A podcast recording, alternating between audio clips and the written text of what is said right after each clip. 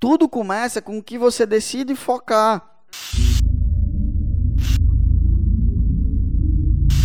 Então, quando acontece um evento, tem um evento, puf, e aí eu decido, eu tenho uma decisão de focar nos pontos positivos ou nos pontos negativos. E aí, a partir do momento que eu foco naquilo, vai me gerar pensamentos sobre aquilo. E aí depois vai gerar sentimentos, comportamentos, que são as ações e resultados. Aí eu vou dar um exemplo que todo mundo vai pegar aqui. Anota aí você que está na live. Todo mundo vai pegar depois desse exemplo. O exemplo do acidente.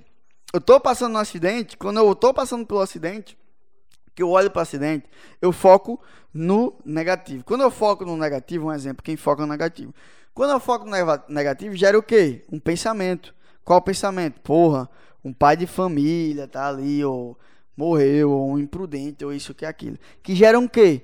Um sentimento. Qual o sentimento? De insegurança.